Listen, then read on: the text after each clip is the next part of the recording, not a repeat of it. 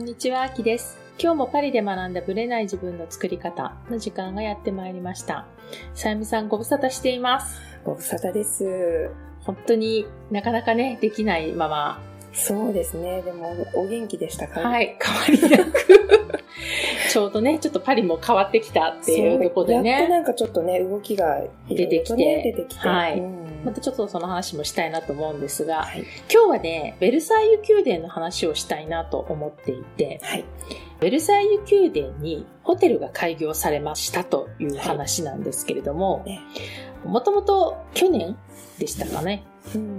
にオープン予定だったたんのですよが、ね。うんコロナの関係で延期されて、この度開業されたと。はい。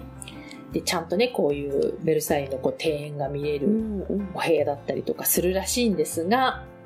いくらぐらいだと思いますか？一泊？一泊。もうこのベルサイユ宮殿ですよ。ベルサイユ宮殿に滞在できるっていうこの価値も含めてじゃないですか？なんだろう。一泊10万円ぐらいとか？?10 万円では済まないですね。えもっと高いの？そう。1700ユーロ。えー22万円ぐらい ?23 万円ぐらい？2倍以上。2倍以上。でそうなんですスイートルームを含む14室しかないんですって。うん。であ本当に、あの、ちっちゃい、こじんまりとしそうた規で模、ですね。規模ですね。だから1681年に遡る歴史的建造物3棟の中にあって、で、そこからこういうさっきの庭園とかが見れるとうんいう感じなので、で、ホテルのレストランもね、うんアラン・デュカスが、あそうなんだ。そう、デュカスがやってるそうですよ。ホテルのレストランはね。うん。だから一応こう、ルイ14世から着想したメニューとかいろいろあるらしいですよ。うんなので、一応、その宿泊客には、357枚の鏡が並ぶ著名な部屋、鏡の間をうん営業時間外に訪れることができるなど、うん特典があるそうです。へえ。だから、泊まると、そのベルサイユ宮殿のただのお城をに見に行く人とはちょっと違う時間外の、特典があるんですね。まあ人いないですからね、そういうふうに考えたら。すごい。で、予約が結構殺到していると。どういう方が？わかんないんですけど、私が得た情報によると、すでにこうワクチンとか接種も終わってるような、基本的にこういうお城に泊まりたいというのは、あんまりフランス人はいないみたいで、ん。アメリカ人とイギリス人が多いということは書いてありますけどね。じゃあ、ワクチンも打ったし、海外旅行しようかみたいな。パリに行こっかと。最近パリ受け入れましたよね。なんか日本人もそうですね。またオープンにななって、きた。はい、観光客入れるっていう話になってますけど、で、みんな来たいけど、うん日本に戻った後、そうなんですよね。日本入国が大変なんですよ。フランス側はそうでもないですよね。待機なしですよ。うん自宅待機もないのでで。他のヨーロッパの国でさえもね、ほほぼないですもんね。この違いはどっから来るんですか？オリンピックでしょうか、きっと。それさえなければここまでしないでしょうっていう。っていうくらいのね、ね感じなので。まあだから、ね。まあでも予約殺到なので、ちょっと予約取れるかどうかね、夏の場合はわからないですけど、うんもしよかったら。でもね、フランスに来る分にはうんすぐに来て動けるので、ね、こうやってったところにね、行ってみるのも行けますよねうんいいと思いますよ予ね。約が取れるならうん行ってみるのもありかなと思うし、そう、景色とかもとっても素敵ですね。ねだっての感じもね。ね、レストランとかだけでも行ってもいいかもしれないですよね、ホテルの。うんあ、だから今のところはちょっとまだ少ないから、今のがチャンスかもね。逆にね。でもまあ予約が殺到してるっていうか、宿泊はお高いけれどもち、まあ、23万ですよ、一泊。ねだから普通の5つ星より高いですよね。だってうんね絶対高い。うん普通のパリの市内の5つ星ホテルうんパラスとかのね、ねホテルよりは高いですね。ね、もうちょっと安いですよね、パラスで泊まったら。それこそお城ですからね、ここもね。ね、なんだってベルサイユ宮殿ですからね。ねこれはやっぱりちょっと意味が。だからちょっと、例えばほら、古城に泊まるとかいうのあるじゃないですか、うんあのヨーロッパに来ると。うんあの中の感覚でしたら別覚です、そう、最上位に位置するみたいな、ね、かもしれないですよね。うん、だから、これをベルサイユの価値として見たら、まあ、悪くはないっていうか、安くはないけど、まあ安い部類になるのかなとは。なんかね、レストランのカトラリーとかお皿、とかも、リモージュとか、あとは、ちゃんと。レンナードとか、うん、もう本当にフランスのそうそうたるブランドののものを使ってるみたいですね。だから、そういったものも楽しめるんじゃないかしら。らそういう、ちょっとね、17、8世紀のああいう当時の感覚を味わいに行きながら、まあ絶対快適でしょうからね。そう。カトラリーはクリストフみたいですよ。あ、そうなんだ。だから、本当の、本当に本当に本当にいいものだけを、うん、まあ全部それも込み込みで、そう。23万いかがですかね。ねそういう楽しみもね、うん、たまにはいいんじゃないでしょうか。ね、うん、私は多分レストランぐらいしか行けないんじゃないかなとは思うんですけれども。はい。まあでも、ベルサイユ宮殿、やっぱりほら、ベルバラとか、うん、漫画とかね、あのアニメを見てた世代から見たら、一回ちょっとね、訪れるだけじゃなくて泊まってみたいっていう人、モン・サン・ミシェルに行くようなノリで、まあ、モン・サン・ミシェルと格別違いますけど。ベルサイユ、ね、ベルサイユ宮殿そのものだってすごい広いんで、一、うん、日で全部こう、見て回れる尽くすのもちょっと大変なので、一、うん、泊ぐらいしてね、二日に分けて、分けてみるっていうのはとてもいいんじゃない贅沢なベルサイユの過ごし方かもしれないですよね。うん鏡の間が、そう。そう見れるんでしょ？最高だよね。プライベートで。ね人数がすごい人混みじゃないですか、そこいつも。うん、そこが宿泊客用に分かれてるっていうのは結構私はお得感あるかなとは思いますけどね。ということで、はい、長期的な旅行先に考えてみてはいかがでしょうか。ね、楽しみの一つですよね。ねこういうのもね。はい。それでは本編スタートです。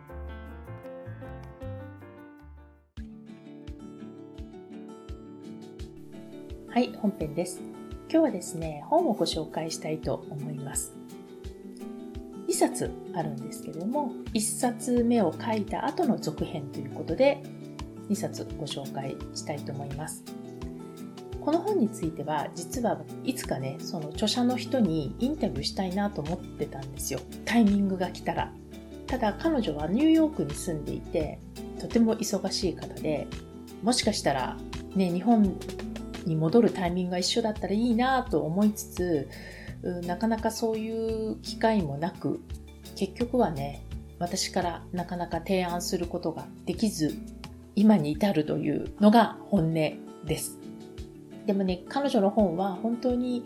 たくさんの人に読んでほしいなと思って、ブログなどでは紹介させていただきました。ただ今回、インタビューでは全然ないんですが、先日ね、彼女の誕生日だったんですよね。で、彼女の誕生日だっていうのをきっかけに、今のね、彼女の本についてのね、取材とかも Facebook に上がったりして、あやっぱり今この時期だからこそ、2021年だからこそ、彼女の本って読んでほしいなと思い、インタビューではないんですけれども、ご紹介させていただくことにしました。もちろんね、皆さんからのリクエストがあれば、必ずまた彼女にね、インタビューを申し込もうかなと思ってます。はい。OK してくれるかわからないんですが、多分してくれるはずです。はい。でね、彼女がどういう本を書いたかというと、ドキュメンタリーですね。ノンフィクションの本です。で、どういう本かというと、タイトルを言うと、未完の贈り物。娘には目も鼻もありません。っていう本なんですね。彼女はずっとニューヨークで暮らしていてで2003年に1人目のお子さんを産むんですけれども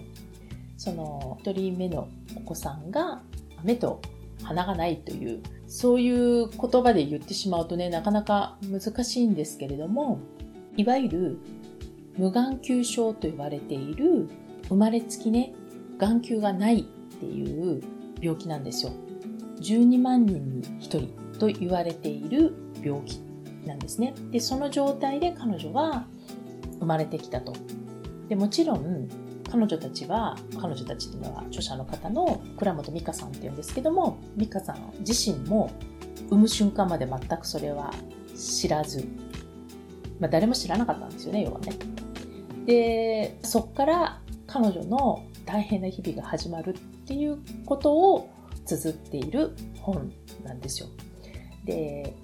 ターデさんね、この病気が、まあ、結構難病じゃないですか。で、実際には彼女は8年間の間に25回手術を受けてるんですね。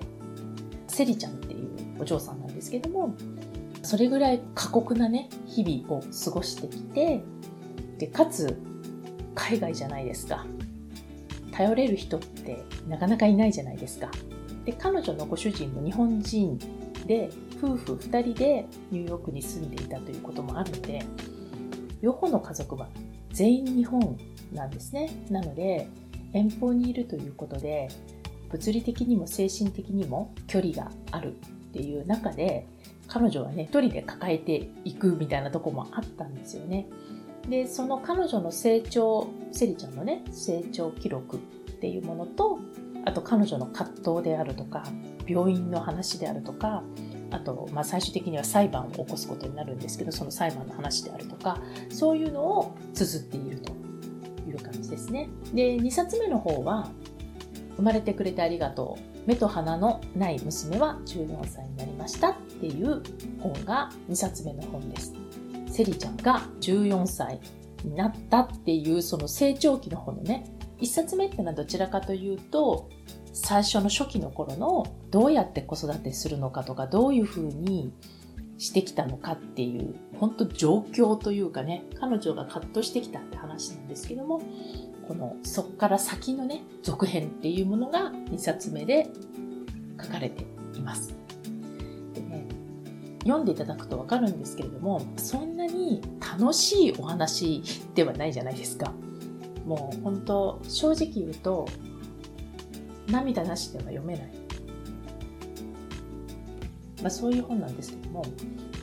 私が1冊目が出た時にね、まあ、たくさんの人に読んでほしいなと思って応援してたんですけれども、なんかね、結構バッシングがあったらしいんですよね。で、まあそれもちょっと私の中では分からなかったんだけれども、いろんな考え方の人がいて、彼女もね、相当悩んだらしいんですよね。これを表に、社会にね、向けて出していくっていうことが、どのぐらいの影響力なのかっていうのも多分分かってたと思うし、だから励まされる人もたくさんいらっしゃるけれども、プラスもあればマイナスもあるみたいなところでね、結構バッシングがあったっていうのは聞いてるけど、まあ、その細かいことは私は聞いてないのでわからないですけれども、まあ彼女のことだから表には言わなくて、その代わり相当な数があったんじゃないかなと思ってます。でもそれを乗り越えてね、2冊目もだし、で、今、もうセリ3というくらいのお嬢さんになられて、18歳になるのかなってことですよね。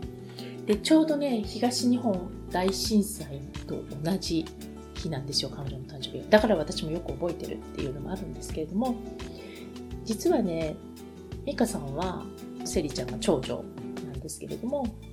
その下にね、お子さんが3人いて、4人兄弟なんですよね。で、この家族がどうやってセリ3をね、中心に繰り広げられてるかっていうところの話とかもあるんですけれども、すごい素直に本当にサポートしてるっていう感じが伝わってくる、本当兄弟愛を感じます。で、その息子さんたちはね、実はちょうどね、たまたま子供を連れて夏に日本に戻った時に会ってるんですよね。うちの子供2人とセリちゃん以外の3人のお子さんと一緒に会ってお昼ご飯を食べたんですけども、もう何年ぐらい前になるかな ?3 年は経ちますよね、多分ね。で、笑っちゃったのは、なんか日本語が共通項なんですよ。共通言語。でも、ミカさんのお宅はね、日本人のお宅だし、日本語本当にみんな上手なんだけど、うちの子供たちがなんかポケーっとしてる感じでまあ、ついては言ってるけど、フランス語の方が楽じゃないですか。でも、ミカさん兄弟の、お子さんの兄弟たちも兄弟間は英語なんですよ。で結構その図が面白くって見てて。兄弟間で喋るときはフランス語と英語が聞こえてきて、で、お互いが喋るときは日本語で喋るみたいな、なんか不思議な、でも3人を見て、なんかそれぞれまた全然性格も違うし、でも本当に、まあ彼女のもとですくすく育ったんだなっていうのを感じる兄弟でした。で、こういう話をしているミカさんと私の関係なんですけれども、どういう関係かというと、友人なんですよね、もともと。と、実はね、高校の同級生なんですね。高校では全く一緒のクラスになったことがなく、もちろんお互いの存在は知っていて、共通の友達もいて、でもね、一緒に遊んだこともないし、まあ正直言うと、あんまり喋ったこともなかったんですね。で、彼女がまあ大学に行って、その後 CA になったっていうのも知ってたんですけれども、気づいたらニューヨークに住んでたとかね、その辺の話までは全然私はもう知らなくって、でもまあ元気でやっているんだっていう感じだったんですね。だからどちらかというと、お友達から、ミカちゃんはアメリカで頑張ってるよ、みたいなことを後から聞いた感じなんですね。で、その後ですよね。何で再会したかというと、今は知る人ぞ知る mixi なんですよね。Facebook の前は結構海外在住者は日本とのつながりの中でミクシーを使ってた人が多かった時代です。で、 mixi の中で彼女となぜか再会したんですよね。まあ多分友達の友達で繋がったんじゃないかなと思います。で、その中で彼女の話を聞いたり、彼女がニューヨークでどれぐらい頑張ってるかとかね、そういうのを聞いてきた中で、その後 Facebook にも移り、彼女のお家の状況とかね、そういうのを知っていくというわけなんですね。だから本が出た時は知ってほしいなと思ったし、何よりもね、私にとっては、もちろんね、そんなにもともと仲が良かったわけでもないので、関係性がすごい深いというわけではないんだけれども、彼女の存在が mixi 時代からも含めてなんですけども、すごい支えになってたんですね。それは何かというと、海外に住んでるからっていうのもあるかもしれないですね。海外に住んでて、まあ、楽しいこともいっぱいありますけれども、理不尽なこともいっぱいあるし、思い通りにならないことって、まあこれはね、多分住んでる場所関係なくだと思うんですけれども、思ってて、で、自分が楽しく生きてきてこれたのは、海外でね、頑張っているというか、一生懸命やっている人がいるっていう存在ですよね。で、ミカちゃんは、まあ私にとってそういう存在だったということです。で、詳しくはね、彼女の本を読んでいただきたいなと思います。あんまりね、ネタバレをしたくないから、ここまでかな、まあここだけでも十分喋ってると思うんですけど、どういうドラマがあるかっていうのはぜひ本を読んでいただきたいなと思います。で、実際にね、彼女の本も台湾でも出版されることになったり、あと、英語版も作られたんですよね。で、実際には、ミカちゃんのお子さんたちっていうのは、日本語で本を読むよりは、英文で読んだ方が楽というか、自然に入ってくるから、彼女のね、記録を英文で全部知ることができたっていうのは、彼らにとってもね、すごい良かったんじゃないかなと思います。でね、今見てみたらね、本当に Kindle 版も出てますし、私は紙で持ってたんですけども、Kindle 版もあるので、よかったら読んでほしいなと思います。私自身もね、今調べたらね、一冊しかないんですよね。続編だけ持っていて、で、一冊目はね、多分母に貸してるから実家にあるんじゃないかなと母が読むって言ってたからだと思いますね。だから多分まだ実家に置きっぱなしなんだなと思ってます。ということで、彼女の本、小学館から出ています。ぜひぜひ読んでいただきたいなと思います。ありがとうございました。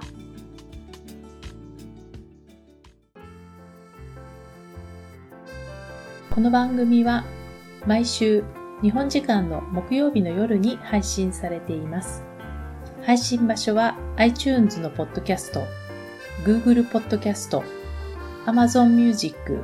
Spotify などから聞くことができます。YouTube も時間差はありますが、アップされています。iTunes のポッドキャストは登録ボタンを押していただくと自動的に新しい回が配信されます。また、週2回 Facebook とインスタでライブを行っています。ポッドキャストとはまた違う視点でマインドについて、願望を叶えることについてお伝えしていますので、ぜひよかったらこちらも参加してください。アーカイブは期間限定で見れますので、詳しくはパリプロジェクトのホームページをご覧ください。パリプロジェクトで検索していただければすぐに見つかります。また次回お会いしましょう。